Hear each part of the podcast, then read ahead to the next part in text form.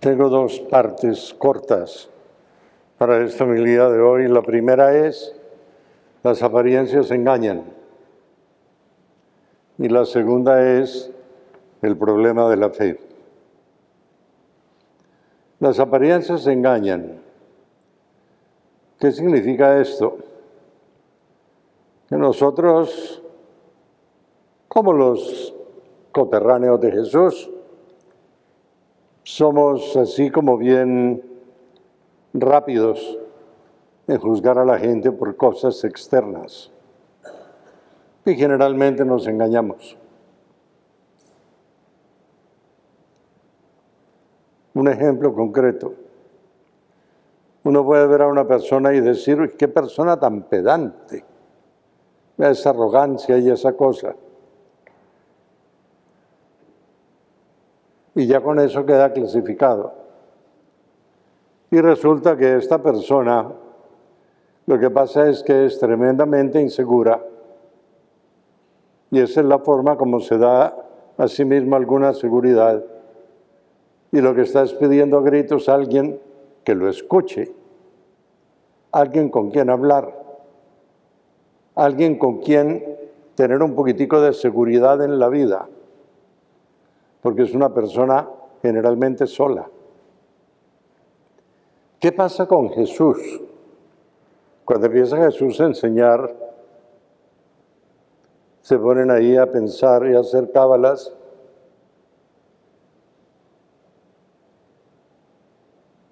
Y dicen, pero si este no ha estudiado, ¿por qué viene ahora a decirnos todas estas cosas? Pero el problema es que lo dice con sabiduría. Y entonces dicen, pero es que no es este el, hijo del carpintero, no es su madre María y todos sus familiares no están aquí con nosotros. En otro de los evangelios sinópticos, es decir, de los que tienen la misma visión sobre el mensaje de Jesús, Mateo y Marcos, Mateo y Lucas, dice que se escandalizaban de él. En otro de los evangelios, también sinópticos, dice que era tal la furia de los habitantes del pueblo que lo llevaron al monte, a una colina que había ahí, donde había un precipicio, para tirarlo desde allá. Únicamente porque no llegó con los diplomas a decirles cosas. Y eso sucede en el mundo de hoy. ¿Cuál es el conferencista más importante y el que más sabe, el que llegó de más lejos. Me dice, llegó un conferencista de San Francisco. Bueno, me dicen, ah, este conferencista viene de Roma. Ah, ahí sí se sabe. Nadie es profeta en su propia tierra. De ahí de este evangelio viene ese dicho que tenemos en español, nadie es profeta en su propia tierra. Y somos muy rápidos a juzgar. No importa que la persona diga la verdad. Dice, no, porque es que no, es que no tiene un, un una historia de estudios para poder sustentar lo que dice, entonces no le creemos. Fíjense que este no fue únicamente el caso de los coterráneos de Jesús de Nazaret, no. Este fue el, caso también de los apóstoles. Este fue el caso también de María Santísima en el Evangelio de Lucas cuando el pasaje aquel de la pérdida en el templo, de cuando encuentran a Jesús, dicen que se admiraban de las respuestas que daba el niño Jesús a las preguntas de los doctores de la ley. Y cuando María le hizo el reclamo a Jesús, ¿por qué nos hiciste esto? La respuesta de Jesús fue todavía más enigmática. ¿Y por qué me buscaban? ¿No saben que tengo que estar en lo de mi Padre?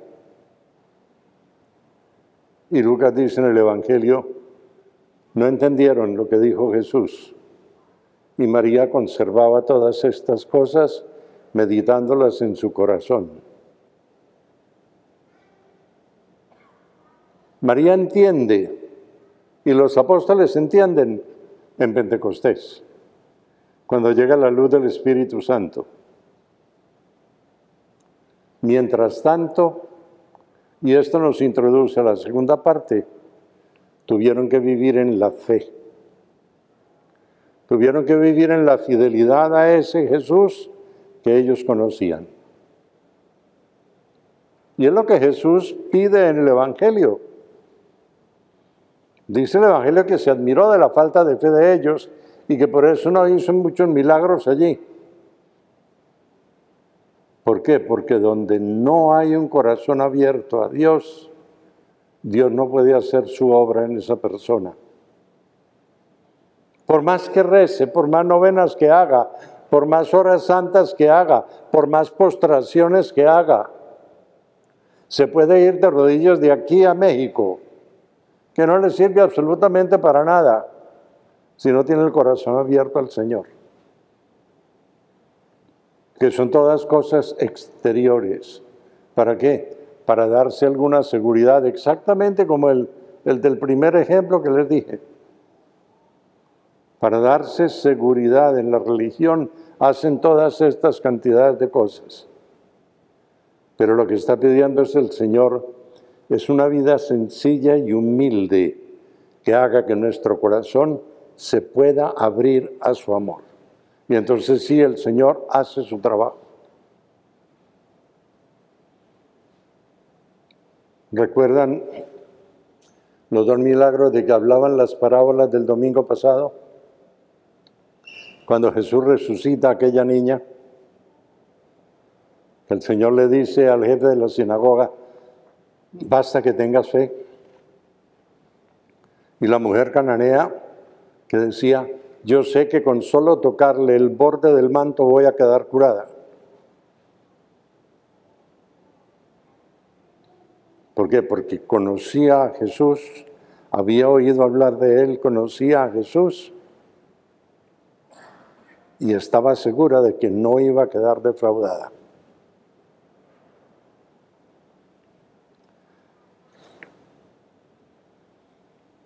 Volvamos a los tiempos de Cristo en este momento y apliquemos a nosotros aquella pregunta que le hace el Señor a los apóstoles alguna vez. ¿Quién dice la gente que soy yo? Yo creo que todos nosotros inmediatamente abrimos la boca para decir una cantidad de cosas. Incluso diríamos que es el Hijo de Dios. Pero el Señor agarra esa pregunta y la organiza de otra manera y dice, y ustedes con su vida, ¿quién dicen que soy yo? No se trata de que oímos hablar de Jesús simplemente. Esto puede ser el principio de una atracción. Esto puede ser el principio de una amistad. Pero eso no es fe. Para que haya fe tenemos que encontrar en contacto con Jesucristo, hacer una amistad con Él, de tal manera que lo conozcamos y entonces sí nos fiamos de Él. Eso es fe. Fiarse viene de tener fe. Eso ya sería fe. El llamado para cada uno de nosotros hoy es ese. A revisar una vez más cuál es nuestra relación con Jesucristo. A revisar una vez más si esta relación que tenemos con Jesucristo es suficiente de la manera como está. O tenemos que cambiarla. O tenemos que volver a empezar. O tenemos que reconocer que en esa relación vamos por un lado completamente equivocado y entonces tenemos que corregir eso. Eso es lo que nos está pidiendo el Señor, porque es la única manera como nosotros realmente podremos tener una vida cristiana que valga la pena.